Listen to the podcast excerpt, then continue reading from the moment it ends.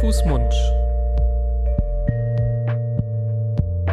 Der Podcast über Kinder- und Jugendmedizin.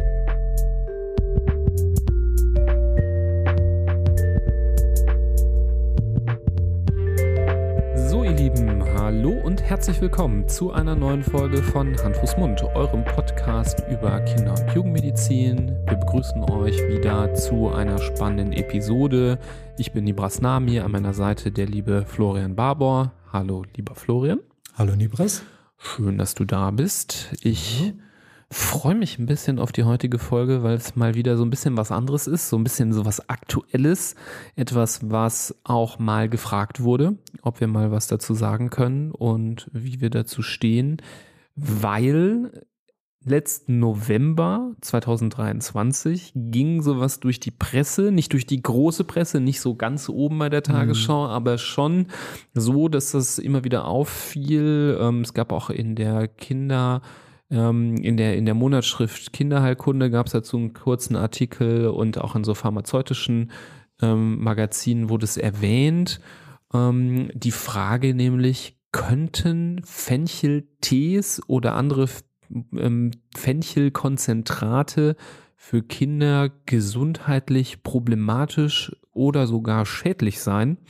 Ähm, muss ich sagen, kam überraschend, weil man mhm. immer dachte, ach ja, Fencheltee, das ist doch so gut bekömmlich, ähm, damit macht man doch nie was falsch. Ähm, Fencheltee ist ja grundsätzlich sehr beliebtes Hausmittel, ähm, gerade bei so einer Indikation, die wir ja auch schon lange anzweifeln, dieser äh, Koliken, ähm, also grundsätzlich immer wieder empfohlen bei ja, Verdacht auf Bauchschmerzen, Blähungen, also immer dann, wenn Säuglinge, sagen wir mal, sehr unruhig sind, schreien, hat man ja früher gesagt, das sind Bauchschmerzen, Koliken. Heutzutage wissen wir ja eigentlich oder sagen wir relativ deutlich, das muss nicht immer der Bauch sein, das ist wohl auch meistens nicht der Bauch, sondern es können ja auch ja einfach Anpassungsphänomene ähm, sein, Regulationsstörungen, die das Kind mit der Zeit dann auch hinter sich bringen kann.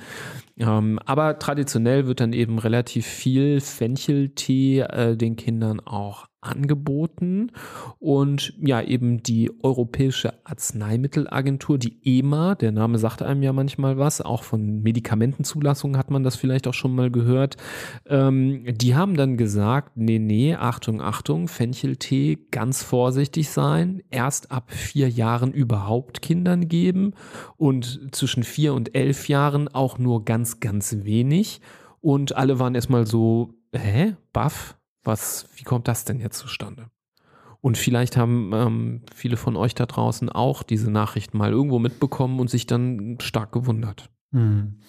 Ja, und heutzutage muss man aufpassen, wenn so plötzlich irgendwo irgendjemand mal sagt, ach übrigens, deinem Kind soll es ja gar keinen Fencheltee geben, wo man ja über Generationen Fencheltee als das, du hast es ja gerade sehr ausführlich beschrieben, das nicht Wundermittel, aber Hausmittel gegen diese Beschwerden da zu Hause hatte. Ich weiß auch, meine Nichte, die hat da literweise Fencheltee bekommen, weil sie immer wieder irgendwas hatte und irgendwie Bauchauer und sonst irgendwas.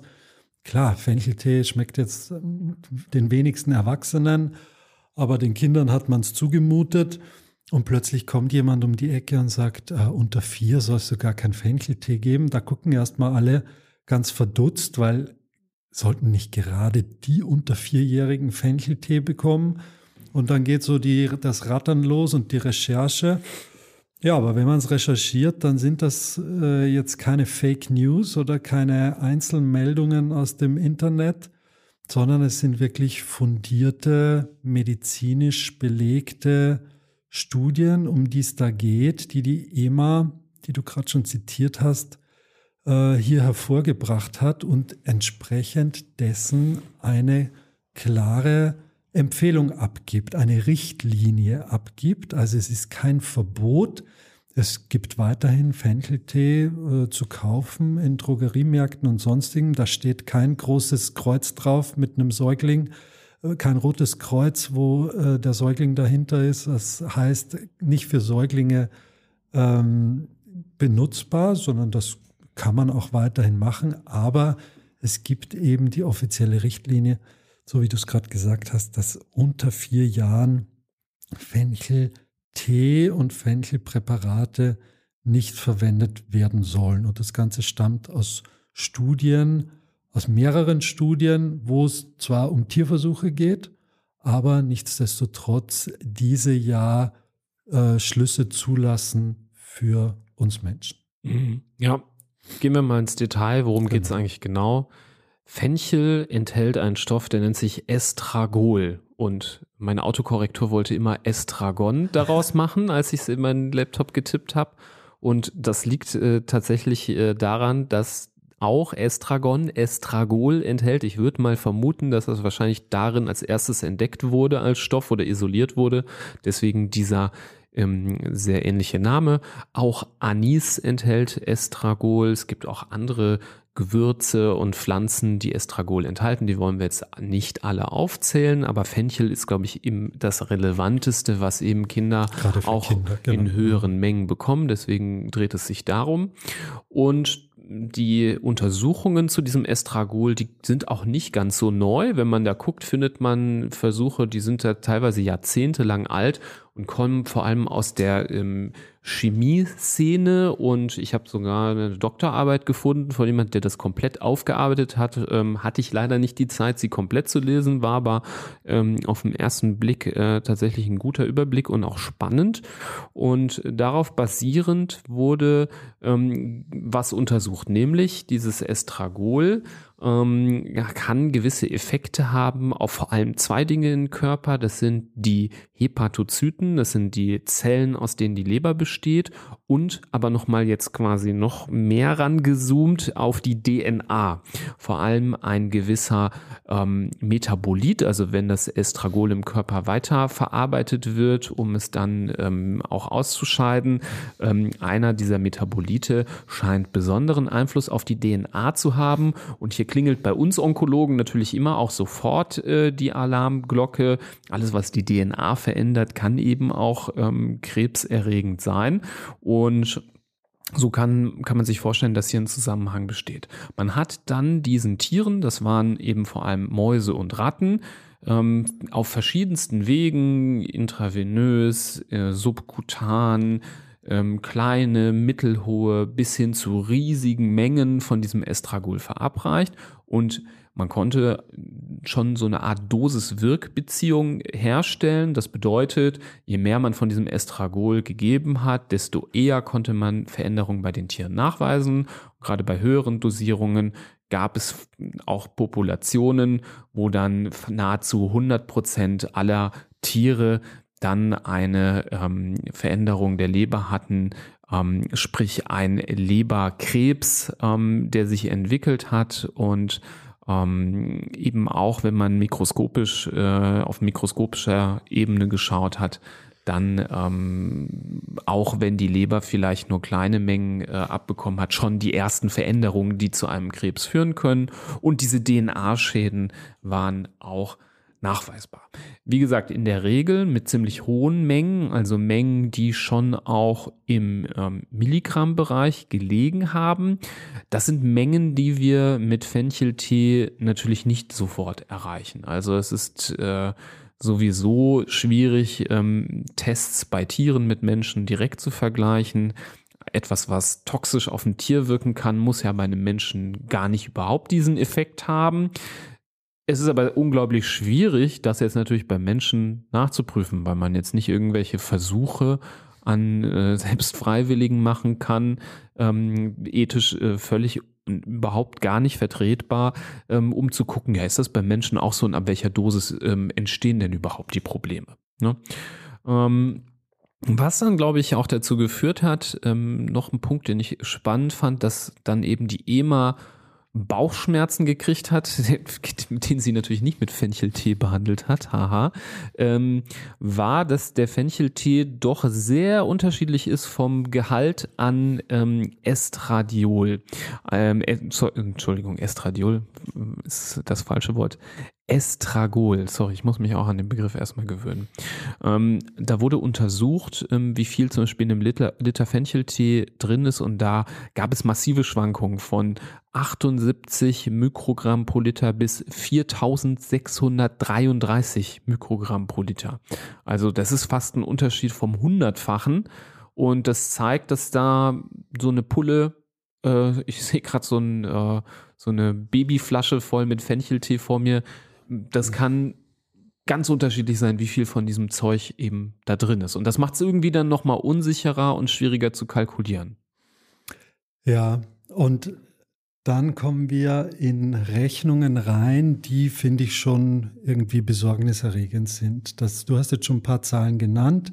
Um das nochmal umzudeutschen, was du ge gesagt hast, so ein Fencheltee kann bis zu 4000 irgendwas Mikrogramm pro Liter beinhalten. Das sind vier Milligramm pro Liter. Das ist natürlich eine kleine Menge, aber wenn man jetzt zurückgeht auf die Tierversuche, da hat man den Tieren der einen Gruppe 50 bis 100 Milligramm pro Kilo verabreicht, den anderen dann deutlich mehr, 400 Milligramm oder sonst irgendwas. Aber allein, dass das die gleiche Einheit ist, lässt mich dann schon irgendwie ins Schwitzen kommen. Wenn das wir kennen das aus Tierversuchen, da werden unglaubliche Mengen den Tieren verabreicht und dann ist irgendein Stoff, der bei uns in der Umwelt ist oder im Essen, ist dann krebserregend, weil 500 Milligramm äh, beim Tier krebserregend waren und der Mensch nimmt 0,07 Mikrogramm pro Tag zu sich oder sowas. Das ist ein ganz theoretischer, ein sehr weit entfernter Haken, der da geschlagen wird, weil die Einheiten und die, die Größen einfach sehr unterschiedlich sind. Beim Fenchel finde ich das jetzt gar nicht so. Also wie gesagt, so ein Liter Fencheltee kann vier Milligramm haben. Die Tiere, die da Leberkrebs bekommen haben, die haben 50 bis 100 Milligramm pro Kilo bekommen. Okay, da sind wir schon, das ist nicht die gleiche Dosis. Das heißt nicht, dass so ein Liter Fencheltee krebserregend ist sofort. Aber es heißt, da ist irgendwas nicht in der richtigen Beziehung und da wird von einem Stoff, der potenziell bei Tieren sehr schädlich und sehr äh, gesundheitsgefährdend ist, einem kleinen Kind, für, das ich das Allerbeste möchte. Für uns Eltern dreht sich der ganze Tag nur darum, wie kann ich meinem Kind äh, Leid verhindern, wie kann ich dafür sorgen, dass es gesund groß wird, dass es ihm gut geht. Und dann stecke ich ihm eine Pulle mit Tee in den Mund und gebe ihm da eine Substanz, die in, sagen wir jetzt mal, 50 bis 100-facher Dosierung beim, beim, im Tierversuch krebserregend ist. Also insofern vollstes Verständnis für die EMA, die hier glaube ich, äh, die Handbremse gezogen hat und damit eine klare Richtlinie ausspricht, dass diese äh, Art von Tee bei Kindern aufgrund dessen nichts zu suchen hat. Das kann man nur voll und ganz unterstützen. Das will man nicht austesten, äh, ab wie viel Milligramm das jetzt bei Menschen krebserregend ist. Ähm, insofern kann man nur sagen, es ist wirklich verblüffend, aber offensichtlich ein altes, altes Hausmittel hat in Babys Küche und Babys auf Babys Nahrungsliste einfach nichts mehr verloren. Mhm. Ja, du hast es geht ja noch weiter. Es sind ja gar nicht nur die Babys. Naja, ja, du hast es jetzt sehr eindeutig äh, formuliert und das ist, glaube ich, auch die Quintessenz, die wir so verspüren, nachdem wir uns dann mit der Thematik mehr beschäftigt haben. Zumal es was Verzichtbares ist. Also genau. äh, jedes Kind kann äh, gesund groß werden ohne Fencheltee. Es ist kein essentielles Lebensmittel, was man unbedingt braucht.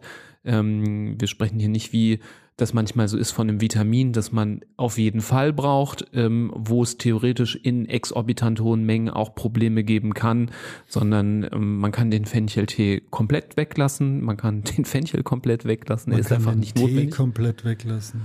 Ja, genau. Ähm, aber ich möchte trotzdem einmal so eine ganz kleine beruhigende Rückwärtsrolle zumindest einmal machen. ähm, weil sonst hier, glaube ich, vielen so ein bisschen die Kinnlade runterfällt und der A auf Grundeis geht, wenn sie dann drüber nachdenken, dass ihr Kind Fencheltee getrunken hat. Wir müssen nochmal klar darstellen, es gibt keine Studien, die jetzt direkt beweisen, dass Kinder, die Fencheltee getrunken haben, gesundheitliche Folgen davon getragen haben. Erstens.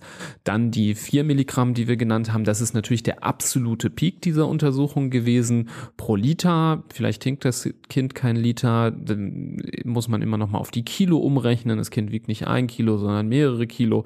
Also da kriegen wir schon eine Differenz zu diesen Tierversuch-Dosierungen hin. Aber ich gebe dir völlig recht, sobald man immer in dieser gleichen äh, Liga von der Dosis ungefähr ist, also im, im Milligramm-Bereich, ähm, dann darf man auch einen halben Milligramm mit 50 Milligramm vergleichen, finde ich. Das ist sehr, sehr wichtig, ähm, dass man da dann nicht sagt, ach ja, ist ja viel weniger, ist ja nur ein Bruchteil, das wird schon nichts machen. Aber ich denke trotzdem, diese Differenz wird wahrscheinlich der Grund sein, wieso die allermeisten Kinder, die Fencheltee getrunken haben, natürlich kein ähm, Leberkrebs äh, unmittelbar davon bekommen, wie das in den Tierversuchen war. Da war das ja unmittelbar für die Tiere äh, gefährlich und nach wenigen, also die wurden ja nicht jahrelang beobachtet, es ging ja recht schnell bei denen, wenn man das nachliest.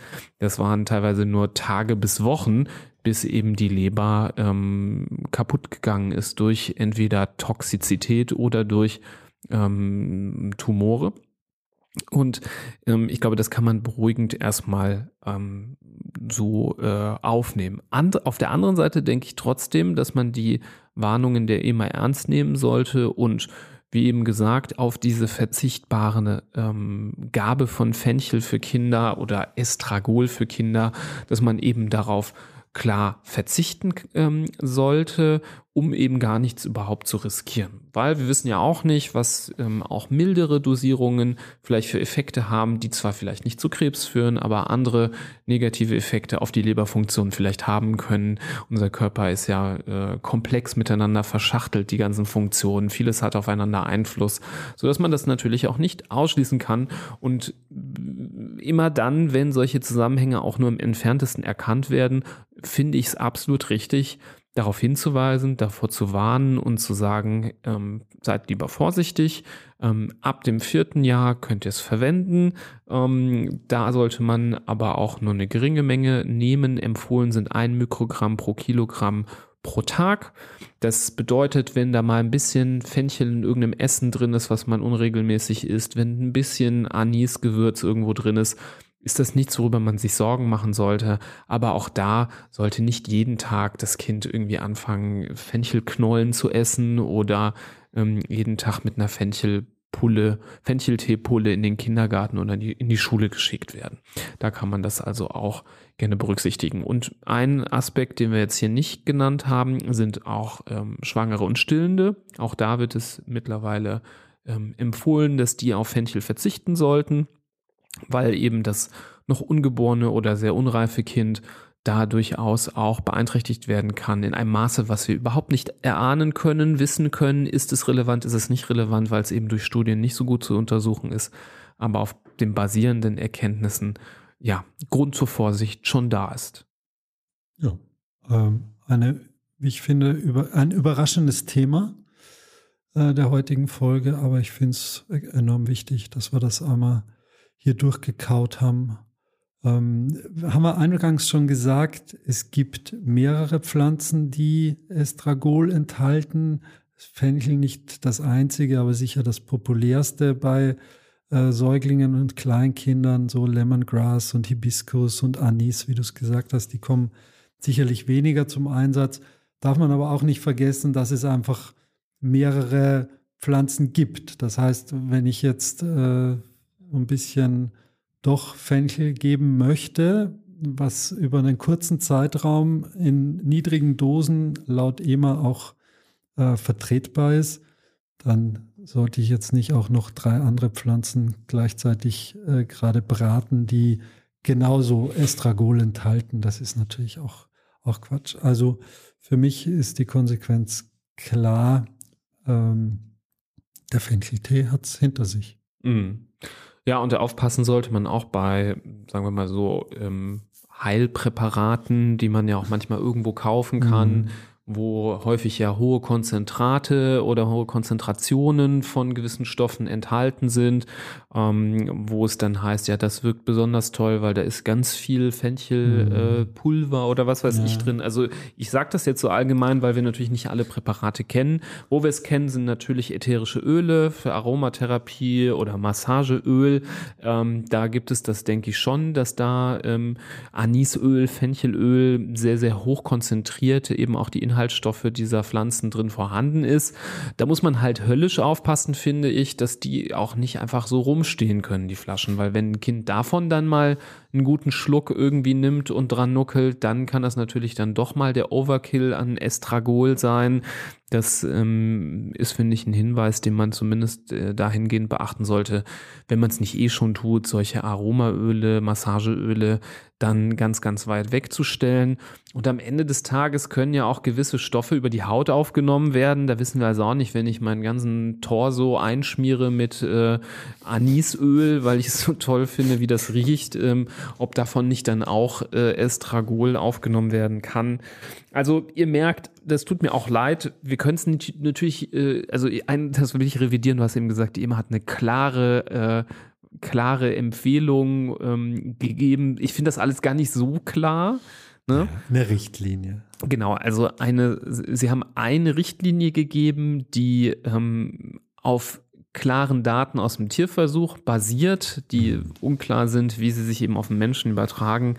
Aber im Sinne des, was wir eben alle haben, ihr mit euren Kindern, wir, die unsere Patienten im Auge haben, aber auch unsere eigenen Kinder, ähm, wie du es eben schon gesagt hast, das Beste fürs Kind im Sinne haben ähm, und alles Mögliche, was schaden kann, vermeiden wollen da, wie du es schön gesagt hast, für mich hat es der Fencheltee auch hinter sich auf Basis dieser Erkenntnisse. Ich wüsste nicht, warum ich jetzt auf die Idee kommen sollte, das zu geben. Mhm. Ähm, aber wenn jetzt jemand zu Hause, glaube ich, ein Gläschen stehen hat, ähm, wo Fenchel drin ist zum Beispiel, zum Beispiel, das muss er, glaube ich, jetzt nicht aus dem Fenster werfen, kann er sich aber überlegen, ob man es dann, ob man es, äh, wie, wie oft man das gibt und mhm. da sind halt wirklich sehr, sehr geringe, ganz, ganz kleine Mengen mhm. drin. Bei Tee reden wir ja auch schon immer von einem Konzentrat. Ne? Mhm. Also ich denke gerade bei ähm, ein Stückchen Fenchel frisch, was in irgendeinem Brei gelandet ist, so what. Ich glaube, da muss man sich wirklich keine Sorgen machen ähm, und keine Alarmglocke haben. Und gerade auch, wenn in der Vergangenheit mal vor, was weiß ich, wie viel Zeit mal das Kind mal ein Fläschchen oder ein paar Schluck Fencheltee bekommen hat, geschenkt. Ich glaube, mhm. da muss man sich wirklich nicht verrückt machen. Aber mhm. für die Zukunft kann man eben planen, nicht mehr damit zu planen, mhm. mit Fencheltee. Ja. Genau. Super. Wir hoffen, äh, dass ähm, diese Themen für euch spannend waren, auch wichtig waren. Ich denke, das ähm, hat schon eine hohe Relevanz ähm, für viele, die da jetzt zugehört haben. Wir wissen auch, dass das einen Impact hat, wenn wir hier im Podcast sowas thematisieren. Deswegen haben wir uns das auch gut überlegt und äh, ja, ich mache keine Witze, wenn ich sage, ich habe viel in dieser Doktorarbeit äh, von dem Karlsruher Doktoranden äh, gelesen, bevor wir uns entschieden haben, darüber zu sprechen. Wir haben es trotzdem versucht, simpel hier zu halten, weil das doch sehr, sehr biochemisch, chemisch wird, wenn man da ganz ins Detail geht. Ähm, die ganzen Chemiker und Biochemiker, die hier auch zuhören, bitte verzeiht uns, äh, falls wir da jetzt äh, gewisse Dinge vereinfacht dargestellt haben. Ähm, das ist aus unserer Sicht aber notwendig, damit man die Thematik ähm, versteht. Die Take-Home-Message ist aus meiner Sicht eindeutig rübergekommen und ja, wir sind gespannt, was ihr davon haltet. Ich denke, wir werden das bestimmt bei Social Media auch nochmal thematisieren mit einem Video oder einem Post um das Ganze noch mal ein bisschen mehr abzurunden. Da könnt ihr sicherlich auch euren Kommentar dalassen. Ähm, Im Zweifelsfall könnt ihr uns aber auch eine Nachricht schreiben. Leitet die Episode auch gerne weiter, wenn ihr den einen Fencheltee-Junkie aus der Krabbelgruppe kennt. Vielleicht kann man dem was Gutes tun, ähm, indem man da noch mal darauf hinweist, dass äh, das doch ein bisschen mit mehr Bedacht anzuwenden ist, wenn überhaupt. Und ja, wir hoffen, ähm, euch äh, interessieren unsere anderen Episoden, schaut da auch gerne mal rein, hinterlasst uns eine Bewertung und ja, wir wünschen euch alles Gute. Bis zur nächsten Folge. Tschüss. Tschüss.